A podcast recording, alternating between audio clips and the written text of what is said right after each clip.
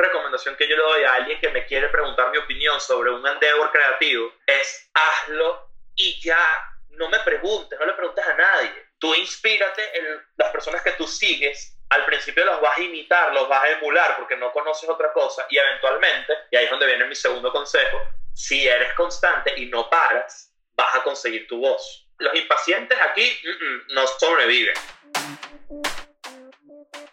Bienvenido a Las Tres Principales, un podcast para recomendarte libros, documentales, series, películas, videos y entrevistas que lleven tu perspectiva a lugares insospechados.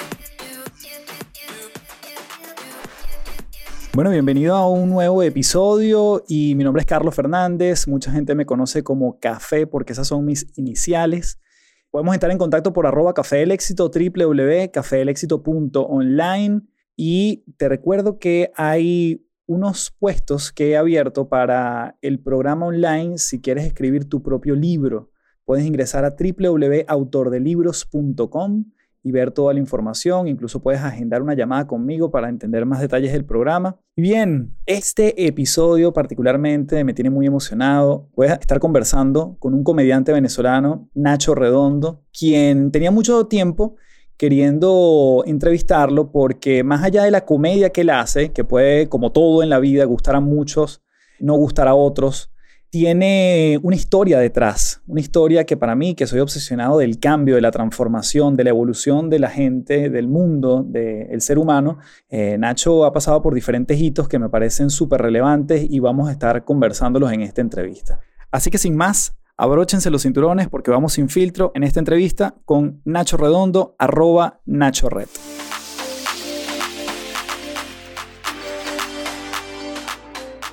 Bueno, bienvenido Nacho a las tres principales. De verdad que yo te agradezco un montón esta entrevista porque creo que tu vida está llena de muchos hitos que le pueden hacer mucho sentido a esta comunidad. Así que bienvenido. Estás en México, ¿cierto? Sí, es así. Gracias a ti por invitarme. Te debía la entrevista. Aquí estamos finalmente. Nacho, mira, yo quería comenzar la, entrevista hablando un poco de ese Nacho pre-comedia, ¿no? ¿Cómo te definirías tú, vamos a decir, en, tu década de los 20? Sé que estuviste en un grupo musical, eras baterista, como tú mismo dices, jugaste a ser manager de, de, un grupo de música en algún momento, pero bien vinculado siempre como a la parte artística, ¿no? ¿Cómo defines esa época? Ya, perdóname, pero que saludar a mi novia de, de Buenos Días que se acaba de despertar. Entonces, estoy aquí, estoy en una entrevista. Yo, aunque no parezca, yo soy una persona de un corazón muy grande. Entonces, yo tengo que poner prioridades. Yo, yo te quiero mucho y gracias por la entrevista, pero quiero más a mi novia. Pero por supuesto. Me encanta, me encanta esta forma de romper el hielo en la entrevista. en principio, como tú decías, yo. Es muy raro porque eh, a pesar de que yo tenía mis aspiraciones, unas aspiraciones musicales en, eh, temprano en mi vida, cuando era pequeño, yo creo que en la comedia siempre estuvo presente. Yo, yo las bandas que, inspiraron mucho toda esa etapa de mi vida eran Blink, era mucho de esa época de, bandas que eran casi estándares también, porque el fondo era un neopunk como muy, muy estancado en la comedia, en el college comedy, tipo Peo, este, Bea, Time, o sea, era como muy eso es lo que a mí me da mucha risa, pero muchísimo antes de eso ya yo era un aficionado al stand-up, de hecho desde niño, cosa que a mi mamá le llamaba mucho la atención, a ella le preocupaba de hecho, porque me encontraba en la madrugada viendo a Chris Rock o a Cat Williams o a Dave Chappelle, que además tenía como una fijación con los comediantes afroamericanos. Cuando estaba pequeño, me encontraba a mi mamá viéndolos en HBO y era como que esto, esto no es normal, esto es raro. Pero esa parte cuando yo intenté incursionar en el mundo de la música, le voy a poner 300 comillas porque ni tengo espacio ni quepo ahí porque tengo muchos amigos músicos, incluyendo mi hermano, que respeto arrechamente porque es, una, es algo bien difícil de hacer y de lograr bien. Este, yo creo que tenía mucho más que ver conmigo, yo buscando un lugar donde salir artísticamente en algún momento me encanta ese mundo, me fascina. Agradezco cada segundo que viví de esa etapa porque además me hizo entender muchas cosas. Pero yo creo que era yo buscando la puerta para terminar siendo comediante. No lo veo con tanta pasión como veo hoy ser comediante. Entonces, definitivamente era como que entrar al edificio artístico, más no era la puerta la que, la que era mi puerta, ¿sabes? Okay. Nacho, fíjate, me llama la atención esa parte, tú decías, bueno, a mi mamá le preocupaba, y yo creo que eso es parte de lo que yo también quisiera sembrar en esta entrevista, porque muchas veces los papás se preocupan mucho de unas vías que van tomando los chamos en el camino, ¿no? Y bueno, puede ser la música, puede ser el arte, puede ser la pintura, normalmente está vinculado más con las artes porque desde la ciencia siempre es como más, bueno, qué bueno que mi hijo va a ser doctor, ¿no? Pero, ¿qué le dirías tú a alguien que puede estar incluso hasta genuinamente preocupado por alguien de la familia que pueda estar, entre comillas, tomando un rumbo que no es el normal, entre comillas. Que puede ser hasta como la oveja negra. No estoy diciendo que tú lo seas, sino que puede ser alguien así de la familia. Claro, pero fíjate, fíjate algo, no sé si me expliqué bien, que a mi mamá le llamaba mucho la atención, pero no le preocupaba. Ok. era como, mi mamá en ese sentido, eh, no puedo decir más que, eh, en mi casa mi hermano y yo, o sea, en mi casa siempre fue mi mamá, mi hermano y yo. Mi hermano es músico profesional. Yo creo que mi mamá fue un pilar muy vital en la carrera de tanto de Héctor Alberto como la mía, porque ella nunca nos dijo que no. Mm. No sé si eso es bueno o eso es malo.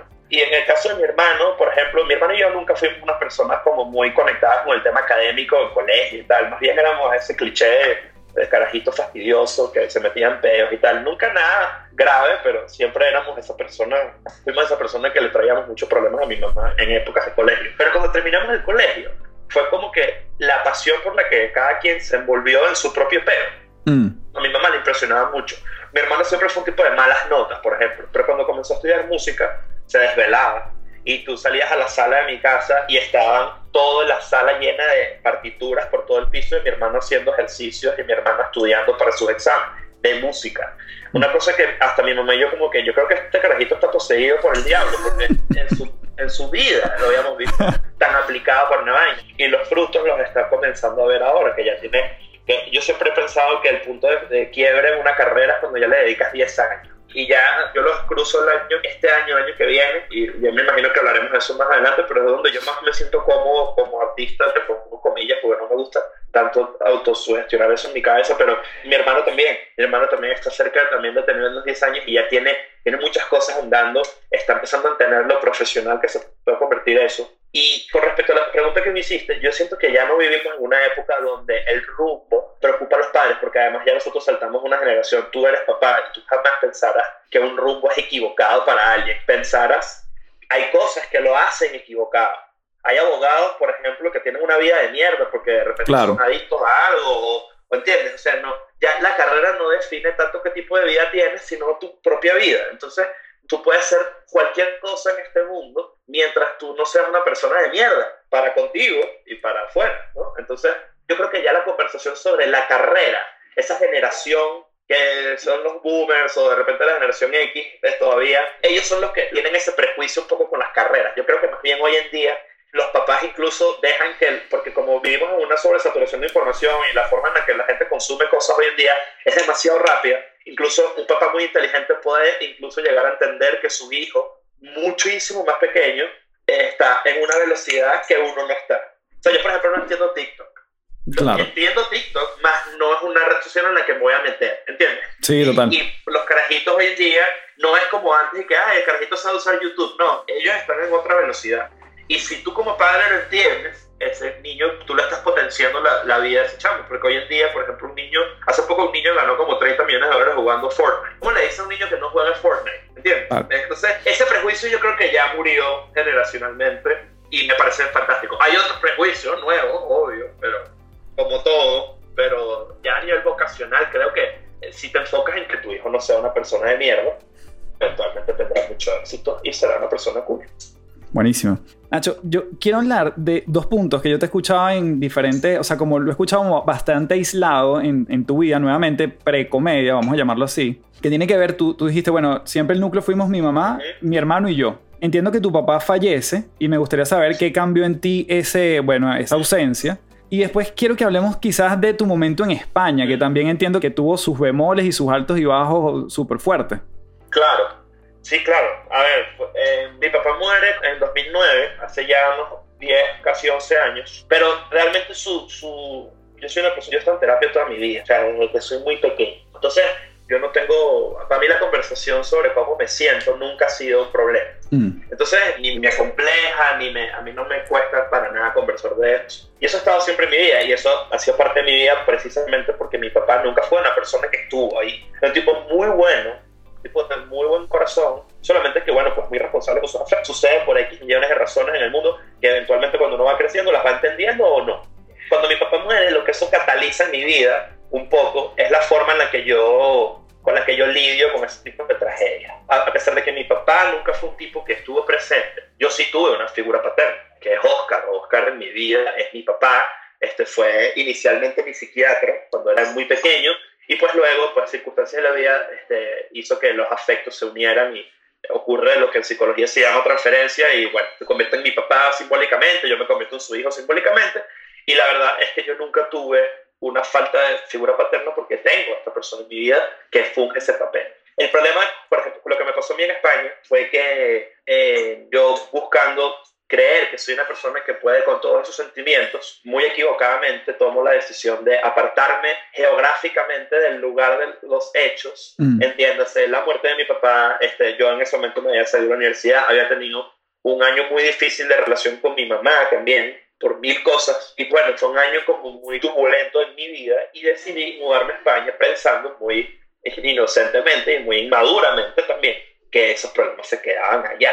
Y obviamente eso no ocurre. Tú te traes esa maleta acá. Y cuando eso sucede, yo llego a un país nuevo en una onda muy arrogante, una onda muy, muy inmadura de yo, yo viví todo esto, entonces yo soy muy fuerte. Mm. Y cuando me fui a enfrentar a muchas cosas a las que no estaba preparado, como migrar, que es bien complicado y bien difícil, pues me había envuelto en una situación que no pude controlar de, eh, emocional a nivel profesional. Además, Europa también estaba pasando por todo el tema de la burbuja inmobiliaria que, se inició en Estados Unidos. Entonces estaba pasando una crisis económica súper fuerte y pues yo nunca conseguí trabajo, nunca pude hacer un coño y yo estaba engañado de que me estaba yendo buenísimo. Hasta que mi familia decidió mandar a mi hermano que me fuera a buscar como que, mira, ya, acepto una derrota que no pasa nada y ese fue donde yo entendí también, ahí hubo como un doble clic, eh, entendí muchas cosas y entre ellas que, que pues no me pasa nada si te va mal. Y yo regreso a Venezuela con el rabo entre el culo, como llaman por ahí, y comienzo a reconstruirme encima de eso. Y empiezo a, eliminar mitos en mi vida de, de, fracaso y de caerse y todo el pedo. Y me doy cuenta que no, que cualquier cosa que tú puedas vivir en ese sentido, pues lo puedes superar y lo puedes incluso utilizar como plataforma. Entonces, pues sí, ese, ese evento en mi vida fue muy importante y no cambiaría ni un segundo de lo que viví. Fabuloso. Nacho, cuando vuelves a Venezuela, empiezas ya como, tú dices, empiezas a construir sobre eso y empieza ya como el mundo ya formal más de la comedia y la radio, se empieza a ver como en paralelo el tiempo después. Eh, justo cuando yo llego, parte de mi reconstrucción profesional en ese momento, que regreso a Venezuela, obviamente no me gradué de la universidad y todo el pedo, empiezo como a ubicarme, yo comienzo a trabajar en un banco. Mm. comienzo a trabajar en un banco, en el área de redes sociales, ¿sabes? Un first line job, trabajo de primera línea para ubicarme, capitalizarme un poquito, entender muchas cosas. Yo había trabajado en agencias de publicidad antes, creativos, desde chamito. Yo empecé a trabajar a los 20 años también pendejadas que hacía. Y cuando empiezo eso, tenía como que esa ancla de rutina, trabajo diario. Oscar me enseñó, dijo, mira, tú para poder ser una persona normal, tienes, independientemente de lo que tú hagas, tú tienes que tener una estructura, porque si no, nunca vas a terminar lo que comienzas. Claro. Entonces, yo agarré ese consejo y lo materialicé en un trabajo, en un 9 a 5, como le llaman, y comencé a buscar alternativas en mi horario libre, que era la noche, y ahí es donde me invitan por primera vez a un programa de radio y me invitan a quedarme, y era en la medianoche, en un programa de comedia, en Hot 94, que se llamaba El Templo Pagano. Ahí duró mm. como seis meses porque, o menos, porque fue una experiencia increíble, porque era mi primer acercamiento el tema de la radio y todo el tema. Y a escribir. Yo, yo siempre he escrito, pero nunca fue como que, nunca lo había profesionalizado eso. Y ahí fue como que el primer pin que le puse a la... Ahí empecé a trabajar de comedia. Fue 2011, empezando 2011. Y ahí fue como que justo al inicio y eso desencadenó un poco de cosas más que pues se me fueron dando y después la podemos seguir conversando si me preguntas de eso. No, brutal. Y entonces allí tú empiezas a escribir para tu programa, empiezas a escribir para otros también y luego viene el stand-up con José Rafael. ¿Es así el orden? No, no. El principio, cuando comienzo a hacer eso, Chucho Roldán, yo mm. conozco a Chucho desde hace muchos años. Y Chucho era el editor de Chihuahua Bipolar en ese momento, 2010, 2011, 2012. Y él me dice, él estaba, estaba buscando gente en blog que es esta, esta oficina creativa donde, donde estuvimos todos. Mm. Eh, todos los que conocemos ahorita de la generación de comediantes venezolanos pasó por ahí. O sea, desde, o sea, desde George, José, Led, Nanutria, Chucho, yo, este Chris, todos pasamos por ahí. Era como la escuela de comedia de, de, Venezuela en ese sentido. Y Chucho me dice, mándame algo lo que has escrito. Y le mando algo, no sé qué, y conversaciones, varias conversaciones después, a mí me llaman un día y me dicen, mira, vas a escribir el late night de Erika de la Vega. Mm. Vas a ser parte del equipo de guionistas. Entonces yo quedé como un loco porque yo dije, yo no sé hacer esto. A mí me van a votar mm. a los dos días porque yo nunca he escrito para televisión. Y pues llegué y fue un ejercicio muy cool porque además de no, no estás escribiendo para mí, que ya eso es todo un animal completamente distinto, estoy escribiendo por una mujer, que también es otro animal completamente distinto, otro deporte, bueno, no soy animal porque me sacando de contexto entonces yo le digo mujer, mujer animal. Pero es otro deporte distinto. Y a Erika, que además es una persona que yo admiraba mucho porque yo soy muy fan de esa generación, yo soy fan de Luis, soy fan de Erika, o sea, yo crecí con eso, en mi inconsciente pop, ¿no? Entonces, a mí se me juntaron tres vainas de una que generalmente toman más tiempo en aparecer, que es escribir para un programa de televisión que genera dinero y mm. que es popular, para alguien a quien admiras y para una persona que no eres tú.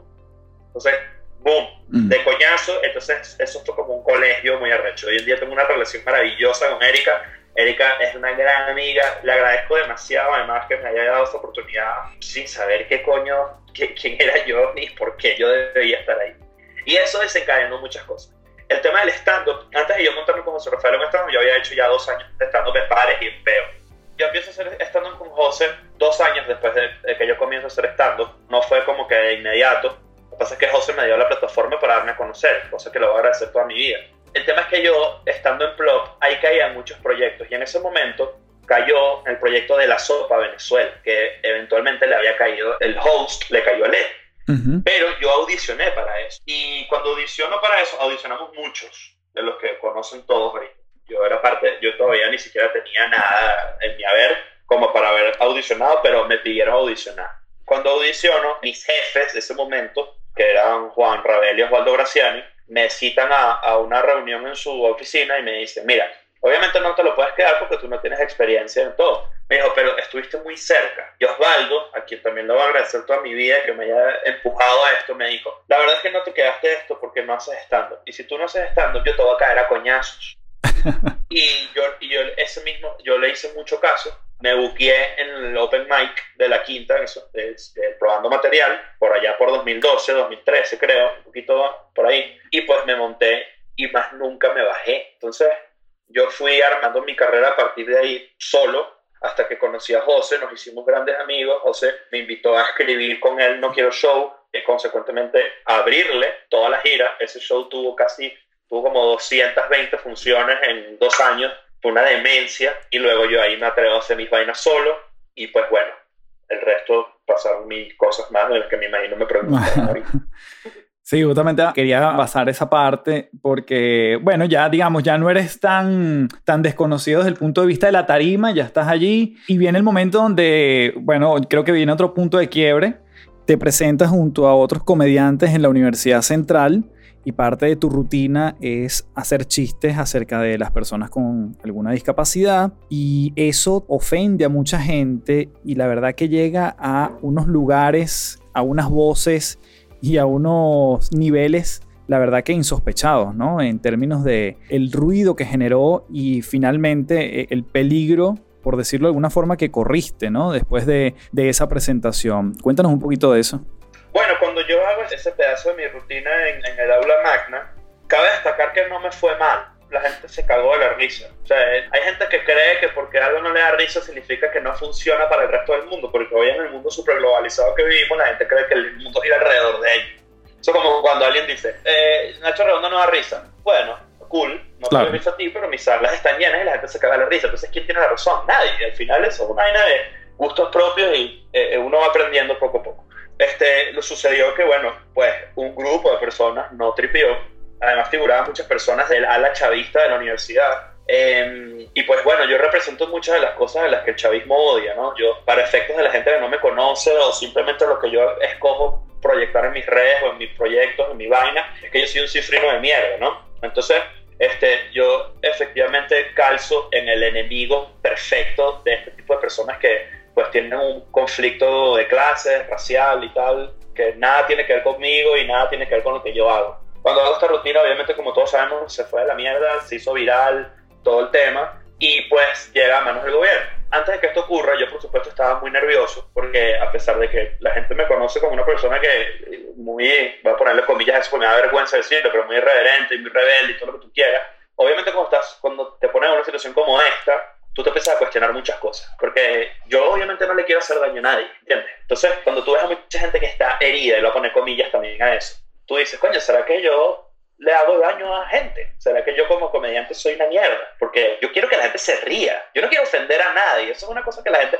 No, que es un humor que a él le encanta ser ofensivo. A mí me gusta que la gente la pase bien. Yo no estoy en este negocio para hacer pasar a nadie mal. Yo estoy en este negocio para reírnos. Y eso es mi peo. Yo me río de eso y mucha gente lo hace también.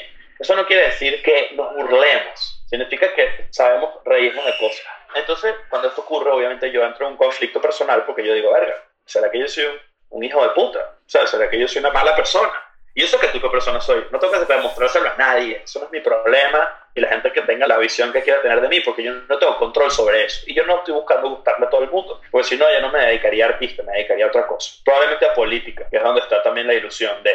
Pero y durante todo este peo, yo, yo decía, mi papá murió paralítico. ¿Cómo empezó por ahí? Mm. Entonces yo, yo decía, ¿será que yo tengo que demostrarle a la gente que yo tengo licencia para hablar de esto? Porque eso es lo que la gente además muy equivocadamente busca, que tú tengas como que un permiso para conversar de estas cosas. Es como que si no puedes hablar de cáncer si no tienes cáncer, por ejemplo. Entonces como que está muy raro eso. Y la gente eh, se puso muy agresiva. Yo recibía amenazas de muerte y cosas muy raras. De hecho, una persona me escribió y todo, me cuesta 20 dólares mandarte a matar. Me dijo. O sea, me pareció baratísimo. o sea, no, no, no me, me llamó la atención por el precio.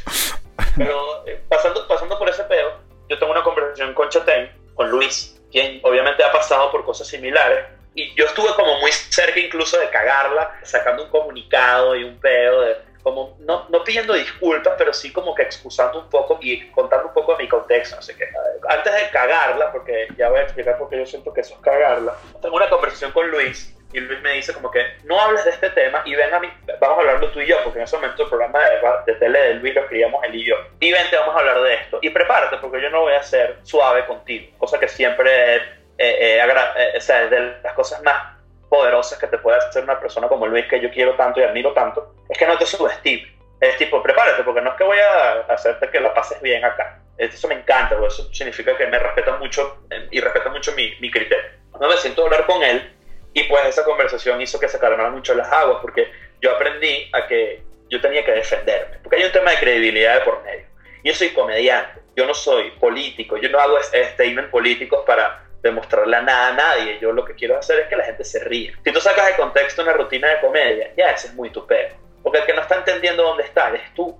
Entonces, yo entendí que yo no le hago daño a nadie y que más bien mucha más gente de la que se ofende se ríe. Entonces yo dije, yo no le tuve a pedir disculpas a nadie, porque yo no le hago daño a nadie. La gente que quiere hacerse daño con mi peo, Ricky Gervais dice algo muy cierto, que en la comedia la ofensa nunca es dada, es tomada. Mm. Entonces yo empecé como que a llevar un poco esa bandera encima de mí, tipo, mira, si no te gusta lo que yo hago, no me veas, yo no, yo no quiero que tú vengas, de hecho no me interesa que tú vengas, porque aquí lo venimos a pasar bien los que están. Si tú vienes a pasarla mal, pues qué cagada, pero eso es algo que tú escogiste, porque yo no te estoy imponiendo mi rutina, ¿entiendes? Cosa que yo creo que fue mi error en la, en la universidad, a pesar de todo el mundo saber cuál es mi línea editorial, de repente debido llevar a un lugar donde hay una cantidad de gente gigante, donde, que no solamente me va a ver a mí, he debido de repente pues, tener un contenido un poquito más abierto. Cosa que ya sería a mi criterio, es algo que yo haría en el futuro, ¿no? Pero ya hoy en día la gente creo que sabe muy bien a qué va, si va a ver. Entonces yo comencé a entender que en este negocio, si tú no te defiendes, pierdes credibilidad. Y si pierdes credibilidad, pues ya no tienes nada, porque esto es todo credibilidad. Mm. Y hoy en día el stand-up y la comedia es básicamente el único lugar que queda para hablar las cosas que hay que hablar. Y sin peo, porque ya todo el mundo está queriendo ser el árbitro de las cosas. Okay. Y ya cuando tú te, cuando te creas un aura de no me importa lo que tú piensas, yo hago lo que me da la gana porque yo no le hago daño a nadie jódete si te sientes mal, porque no es mi problema y tú eres un adulto, resuélvete, ya la gente comienza como que a bajarle dos porque sabe con, quién está hablando. Y esa ha sido un poco mi cruzada en ese peo. Y me la tomé muy personal. O sea, me la tomé ya casi que es una cosa que yo me tomé para mí, muy egoístamente, muy, muy artísticamente, de la forma más narcisa posible, pero es una cosa que a mí me encanta llevar a donde sea que me pregunten y, y la pasé muy mal. Bueno, ya todos sabemos, el gobierno me amenazó, me demandaron, me tuve que ir, pero estoy muy contento de que eso haya ocurrido de esa forma, sobre todo hoy, que ya está superadísimo. Claro. Este, porque es algo que voy a llevar toda mi vida conmigo y yo puedo decir, me criaron lo suficientemente bien, soy una persona que soy capaz de defenderme, a pesar de que un verguero gente puso a decirme qué tenía que hacer, yo me volteé y le dije, no, yo hago lo que yo quiero, no lo que tú crees que yo tengo que hacer. Y eso me hace sentirme muy orgulloso. Y además tomas la decisión de irte a México. ¿Por qué México? Yo tenía ya unos, unos endeavors aquí en México, estaba comenzando a escribir más profesionalmente, tipo proyectos pilotos y esas vainas con varios amigos acá. Y me parecía que era el mercado perfecto para mí. Tengo Estados Unidos al lado, es una metrópoli latinoamericana. Era como que el paso lógico para un comediante, como el comediante que yo me veía en el futuro. Y México resultó ser pues una maravilla para mí. Amo México. Maravilloso. Nacho, ¿sabes qué? A mí me, me llamó mucho la atención porque después que tú cuentas esta historia de cómo sales de Venezuela, las razones o el detonante que fue tu stand-up o tu estilo y las personas para las cuales tú estabas haciendo comedia en ese momento, en diciembre, si no me equivoco, el año pasado, sale un especial donde llevan a Michael Melamed, quien es amiguísimo también, bueno, yo sé que es amigo tuyo, es amigo mío, y, Sí, sí, sí. y lo llevan a un lugar, le llaman la quema para que todo el mundo cuente chistes de él y él a su vez de todos los demás, ¿no? Que me parece que él la reventó con todo lo demás, ¿no? Y, Sí, lo que pasa es que había que poner los subtítulos porque no lo entiendo. Y tú sabes que cuando yo vi eso, que además te invitaron y tú interveniste a distancia, yo dije, coño, Nacho en buena parte estaba históricamente en lo correcto, porque si hoy en día una serie de personas se juntan a, a hacer lo que Nacho hizo en el 2017, coño, ¿cómo te sentiste saber que estabas un poco adelantado para el momento, quizás?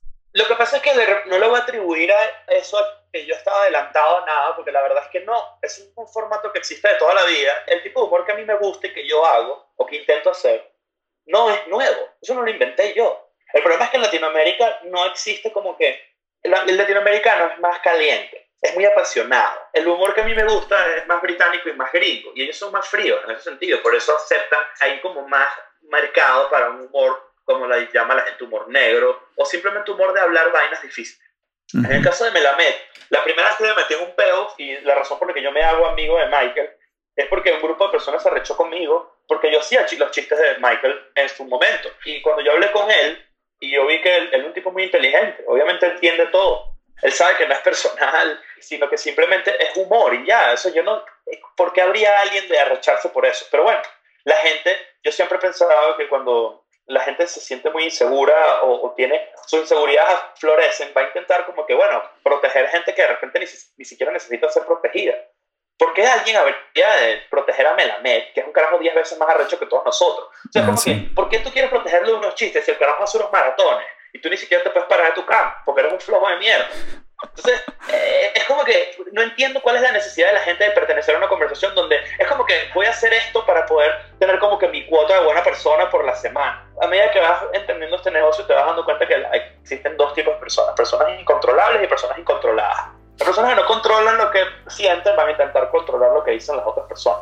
Eso, eso ha sido históricamente así. Solamente que, bueno, hoy en día, cuando se arma un tema en redes sociales, es bastante abrumador. Antes lo- la gente, bueno, pues escribía que si en el periódico lo leían 100 personas y ya. Pero hoy en día no. Y están las personas incontrolables, que es la gente que pues, hace lo que le da la maldita gana y ya. Eh, no soy pionero en nada de lo que hago. Nunca. Nunca lo he sido. Yo lo que he sido es una persona que lo crió la televisión gringa, lo crió eh, eh, eh, programas de- de- británicos de comedia. Yo soy fanático de Monty Python de niño y veía, este, como te digo, veía stand-up en HBO cuando el, el boom del stand-up de HBO en los 90. Yo no inventé eso. Solamente que, bueno, en Venezuela no había tanta gente que lo hacía. Led ya lo hacía cuando yo, incluso yo, por, ejemplo, por eso mucha gente de repente me compara con él. Porque dice, ah, eres el nuevo Led. Y es como que, te podría decir que sí, todo, porque yo le quiero mucho a Led, es un gran amigo, lo admiro mucho. O sea, no me da pena que me comparen con gente que quiero que ode y que admiro Claro. que ode. Entonces, no es algo que yo inventé, solamente que, bueno, la gente comenzó a ver que había queso en la tostada más adelante que yo. Y pues bueno, de eso se trata. O sea, yo- la quema, el roast, es, Ujú. es un formato que inventó Comedy Central hace millones de años, ni siquiera Comedy Central. Comedy Central comercializó el formato del roast. Lo que pasa es que la gente tenía que, tenía que volverse demasiado popular para que la gente entendiera que no es personal y no es ofensivo. Y me parece muchísimo, porque eso significa más educación sobre el tema con gente que de repente no lo aceptaba tanto. Entonces, y eso significa también buen mercado para mí, porque amplía mi mercado. Entonces, todo el mundo gana cuando se populariza un formato de esa naturaleza en Venezuela. Yo no estuve adelantado de eso, solamente tuve un poquito más de bolas en su momento. Y ya, eso es todo. Muy cool. Nacho, estás en México, surge en el 2018, se lanzan a hacer el podcast Escuela de Nada.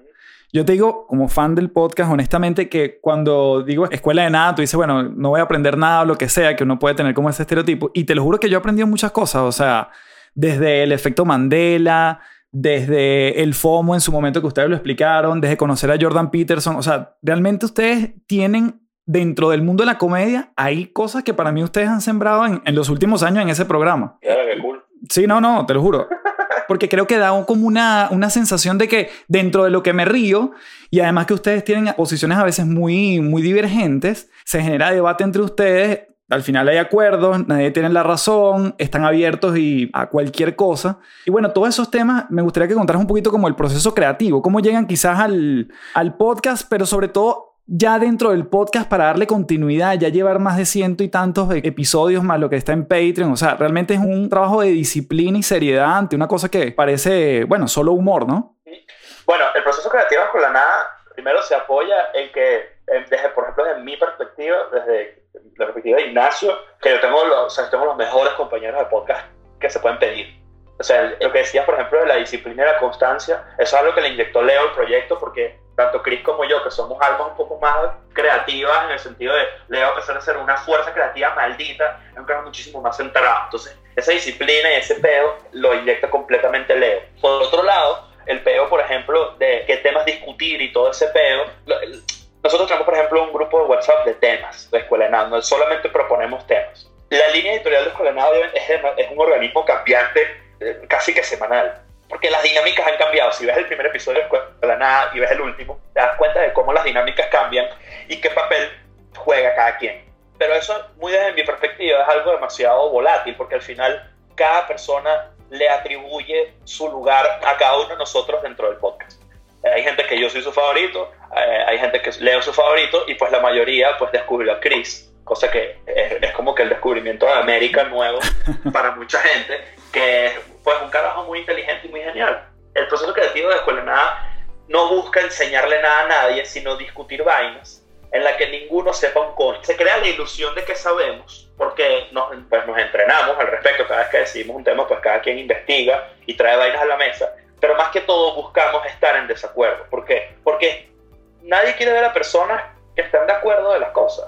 Y vivimos en un mundo estúpidamente polarizado. Y la polarización es demasiado rentable. Por eso ahorita hay tanta pelea política, porque es que, por ejemplo, el venezolano es muy de esa identidad. La identidad del venezolano se ha cementado en, en volverse en contra de alguien, más que estar de acuerdo con alguien. Y eso es demasiado rentable. O sea, tú ves hoy en día el éxito de portales de noticias y vainas, porque pues capitalizan de eso. En cambio, nosotros nos postramos ahí exactamente como lo haría una persona que está viéndolo. Eso es algo que yo admiro mucho de Joe Rogan, por ejemplo. Joe no pretende saber de lo que está hablando ni de lo que está entrevistando. Él quiere aprender, quiere saber qué coño está, de qué coño estamos hablando. Dice, eh, que no lo sabía. Y así. Yo creo que Escuela Nada, la línea editorial de Escuela Nada va muy por ahí. Tipo, nosotros somos tres carajos que no sabemos un coño, queremos aprender de vaina y pues le lanzamos la pelota al público al final, porque, mira, conocimos este tema, eh, por ejemplo, lo que tú decías, el FOMO. Pues nosotros hablamos del FOMO y qué puede significar para cada quien y que cada persona se alinee con el que quiera y que vea que aunque podamos estar en desacuerdo de vaina, que es un poco lo que más me gusta de la nada, no significa que nos vamos a enemistar. Que es la parte más, para mí, más importante de Escuela Nada ahorita. Tipo, somos personas completamente distintas, podemos tener visiones completamente distintas de vaina, y aún así somos mejores amigos, grabamos una vaina, lo disfrutamos que jode, escuchamos a la gente, y somos personas que somos capaces de, de tirar en la mesa que estuvimos equivocados o que cambiamos de opinión, cosa que también es algo muy tabú ahorita. Entonces, escuela de nada, efectivamente es una escuela de nada, porque al final nuestros criterios son cualquier vaina, pero lo que hacemos es llevarlo a una mesa y hablarlo y conversarlo y discutirlo y ver qué tal y escuchar a la gente. Nosotros leemos muchísimo, yo soy fanático de todo ese pedo de leer a la gente y les respondo y la gente cree que es que yo me arrecho y tal, ¿no? A mí me encanta discutir, me encanta debatir y me encanta joder a la hater y joder, o sea, esa vaina a mí me entretiene.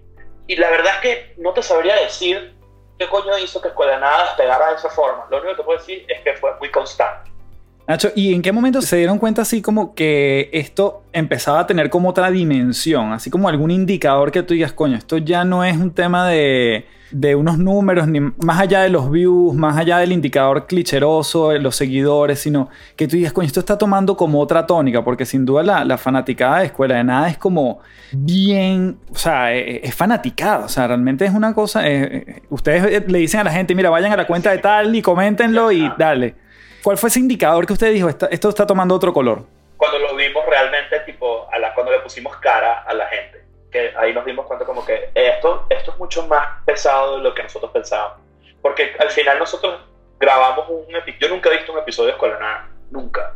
Yo grabo y me voy a mi casa. Y lo, lo posteo y me recuerdo de lo que hablé y lo promociono y ya nosotros nos dimos cuenta de la dimensión del asunto, porque ni siquiera por donde lo, donde lo estaba diciendo ahorita, el tema de métricas, no tenemos unas métricas impresionantes tampoco, son unas métricas bastante decentes, pero no son, y qué mierda, un millón de views, no. Nosotros somos el fiel ejemplo de lo engañoso que puede ser un tema de números en Internet, porque a pesar de no tener un, unos números impresionantes, pues la gente nos responde muy bien, porque somos también muy atentos con ellos. Nosotros no nos dimos cuenta de qué coño era Escuela hasta que, hasta que estuvimos de gira y, le pusimos, y dijimos, vamos a vender camisitas aquí y la cola para ir a comprar era de dos cuadras. Entonces nosotros dijimos, Ergastaina, pues claro, nosotros estamos en un cuarto, es un ambiente completamente controlado. Te pones a ver, somos tres huevones hablando en un cuarto y cómo coño sabemos qué está pasando fuera de ese cuarto, ¿entiendes? Cuando tú lanzas algo en internet, tú no sabes cómo lo está recibiendo la otra persona, no tienes idea hasta, que hasta que salimos de gira y no pudimos concebir la locura que habíamos construido. De hecho, a nosotros nos pegó muchísimo cuando regresamos. Yo, yo me deprimí horrible como dos semanas porque a veces uno se enfrenta a unas responsabilidades que no sabías que tenías. Cuando de repente llegas a conocer gente que se pone a llorar, por ejemplo, claro. o gente que de repente llega y que estos son mis ahorros, vine a comprar una camisa, son unas monedas. O sea, yo lloré muchísimo en la gira, los, los tres, para ser honesto de entender, y eso está, eso está plasmado en todos los episodios de Escuela Nada que post gira, cuando comenzamos a hablar de eso y nos empezó a caer un poco la locha. Es muy pesado y es muy cool. Y te pone, te pone una responsabilidad muy cabrona, porque ahorita yo de repente, no es que cuido lo que digo, porque lo que nos caracteriza es que no nos cuidamos tanto, pero sí pienso mucho en la gente que conocí. Entonces, nos dimos cuenta en la gira de, de, la dimensión de esto y queremos hacerlo más grande y queremos que esa gente que tan apasionada por nosotros se sienta aún más parte del, peo y queremos crear una comunidad real, que es lo que tenemos y no sabíamos ni siquiera que eso existía. Pero está muy cool, en verdad ha sido una experiencia súper extraña, súper surreal y para un comediante pues su, su sueño pues. Claro. Porque además esto, esto, tú tienes como, bueno, esta escuela de nada en podcast, ahora tiene su show en vivo y tú tienes tu show aparte y todo construye sobre todo, ¿no? O sea, y yo creo que eso es como la, sí, no, bueno, yo, una buena tríada ahí. Una utopía de comediante para mí, o sea, si te pones a pensar, yo, yo, yo vivo el sueño. A veces me, yo como soy un tipo muy, también muy exigente y muy... Eh, yo no vivo por lo que logro, sino por lo que quiero lograr. Entonces, estoy como que a veces me, se me olvida, se me olvida que tengo un podcast estúpidamente exitoso, que estoy girando dos shows al año, distintos además, porque la, el, el, deporte de hacer un show improvisado, porque para nada en vivo es improvisado, eh, los riesgos que se corren de que sea una mierda son gigantes. Hmm. Es otro, es, es como manejar un carro y después manejar un avión y tengo la posibilidad de hacerlo y le ha ido bien. Es una locura a veces se me olvida y de hecho esta conversación hace que hoy vaya a tener probablemente un gran día porque hoy voy a trancar contigo voy a acordarme, estás haciendo las cosas que siempre soñaste hacer y te está yendo bien. Y esas son vainas que una vez se subestima porque uno es un loco de mierda. Y, y bueno, yo, o sea, yo estoy viviendo un sueño, güey. ¿Qué te puedo decir? Pero sabes que yo una vez te lo escribí también por las redes, que a mí me parece que dentro de, de eso que tú dices, eso, esto es un recordatorio para mí en el día yo creo que tú eres una persona, no, no creo, estoy bastante seguro que tú eres una persona súper agradecida. O sea, durante esta entrevista le has dado las gracias a cientos de personas y creo que eso también, tú cada vez que puedes, se lo dices a la gente, gracias a la gente que fue al show, gracias por esto. O sea, siempre estás como verbalizándolo, más allá de que, bueno, naturalmente quizás lo pudiese sentir, pero lo expresas, no te cuesta eso. ¿Crees que eso construye sobre tu, vamos a llamarlo felicidad, sobre tu éxito? Es probable, porque además no es demasiado genuino, es honesto. Nunca, yo a veces me ha costado dormir y digo, ¿por qué? ¿Por qué alguien habría de seguirme? ¿O por qué alguien fuera, por ejemplo, hoy se estrena el episodio de Roma, el Patreon, que fue el episodio, uno de mis episodios favoritos, porque fue la única función que no llenamos. Y nosotros estuvimos conversando a ver si, por ejemplo, la, esto es una buena anécdota, porque además conecta mucho con eso que me acabas de preguntar, que es que fue la única eh, función de Escuela Nada que no se llenó, incluso perdimos dinero, pero había gente viajando de todas partes de Italia para ir al show. Mm. O sea, hay gente que gastó, no sé, 150 euros en ver Escuela de Nada. Y cuando lo, cuando lo llevamos a tierra, yo dije, yo no puedo no darle un show arrechísimo a esta gente. Este carajo se acaba de mover por nosotros. Y esas son vainas que yo, no es que agradezco, es que yo ni siquiera lo entiendo. O sea, me parece tan arrecho y tan surreal que yo no, yo no puedo sino ser una persona demasiado agradecida y lo soy genuinamente. Yo cuando conozco a alguien que, me, que se acerca o lo que sea, yo, yo quiero saber todo, yo quiero darte las gracias, quiero ayudarte, quiero ser de ayuda. Yo, yo soy una persona que yo no me creo mucho lo que digo y además mi camino se construyó mucha gente que me echó una mano también, como José, como Erika, como Osvaldo, como Chatén, y que además lo hice desinteresadamente porque al final no tenían por qué hacer. Yo genuinamente le doy las gracias a la gente que nos sigue porque invierten su dinero, invierten su tiempo, invierten su energía y la comunidad nada además es muy agradecida de por sí. Cuando se acercan a uno, que hay gracias porque tenemos una comunidad de gente que, le hablamos mucha gente que emigró y se apoyan en Escuela de Nada y eso a mí me conmueve horrible. Entonces yo siento que yo más bien gracias tú por escucharme, gracias tú por estar ahí. Entonces es, como una jaladera de bolas de, todos lados. No, gracias tú, no, gracias tú. Entonces yo creo que ya ha sido parte fundamental de la crianza de mi carrera ser agradecido, porque al final uno nunca sabe cuándo se acaba esto. Entonces, a la gente que me escucha y que le gusta lo que hacemos, pues gracias infinitas, porque, porque lo hacen. A mí me, me, me come el coco. Maravilloso. Para entrar en la recta final, Nacho, de esta entrevista, para la gente que está creando contenido hoy en día, que son cientos, ni hablar de la cantidad de podcasts, cómo se ha disparado ese número, ¿tú tienes como algún, desde tu experiencia, a mí no me gusta llamarlo recomendación, pero como algunas líneas que tú dirías, mira, esto creo que nos ha funcionado y esto lo pueden seguir? Dos cosas de repente que le puedes decir a la gente. Bueno, a mí siempre la gente me lo pregunta, sobre todo estando, tipo, este, el otro día, por ejemplo, yo discutía con una persona, con un chamito, que me decía, y que quiero que veas mi estando. Yo le dije, no, no me muestres nada. Yo no quiero verlo, yo quiero que tú lo hagas, eso no es mi problema. Porque si no, tú vas a creer que yo te voy a... O sea, yo, yo, yo solamente te, puedo, yo te puedo dar mi opinión sobre algo creativo y la única opinión que vas a recibir es cómo lo haría yo. En cambio de buscar tu propia forma de hacerlo. Entonces, por eso yo no creo, por ejemplo, no es que lo irrespete, ni lo quiero subestimar, ni nada por el estilo, pero yo, por ejemplo, no creo en las clases de stand-up. Porque ahí una persona te va a enseñar a ser como él o ella, mm. en vez de que tú consigas cómo hacerlo. Entonces, la primera recomendación que yo le doy a alguien que me quiere preguntar mi opinión sobre un endeavor creativo es hazlo y ya no me preguntes, no le preguntes a nadie. Tú inspírate en las personas que tú sigues. Al principio los vas a imitar, los vas a emular porque no conoces otra cosa y eventualmente, y ahí es donde viene mi segundo consejo, si eres constante y no paras, vas a conseguir tu voz los impacientes aquí no sobreviven. Mm. Y yo recomiendo mucho un documental que está en Vimeo, que cuesta como 12 dólares, que se llama Dying Laughing. Ese documental es puro aburrido porque es puro, es puro testimonial, pero ahí dice casi todos eh, quedan, en, y era un poco para cerrar incluso con algo que dije al principio, 10 años te va a tomar mínimo conseguir tu propia voz.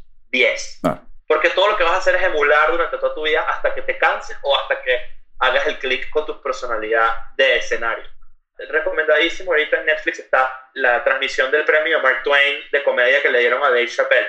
Chappelle decía en ese lugar que el dinero vendrá, el pedo vendrá y todo eso, pero no puedes ser impaciente porque esto es una, una carrera muy ingrata en ese sentido hasta que tu defensa, tu constancia, tu drive a hacerlo, lo que tienes que hacer, te va a traer fruto. Es sencillo, pero es coño madre con el tiempo. Entonces mis dos consejos serían, hazlo y no dejes de hacerlo Nacho, pregunta de cierre, una pregunta hasta clicherosa. ¿Qué le dirías a tu Nacho de la década de los 20 y qué te gustaría que te dijera el Nacho de los 70 años al Nacho de ahora? Sabes que cada vez que me han preguntado eso, que me han hecho esa pregunta, porque aparentemente la gente que entrevista está obsesionada con los viajes en el tiempo.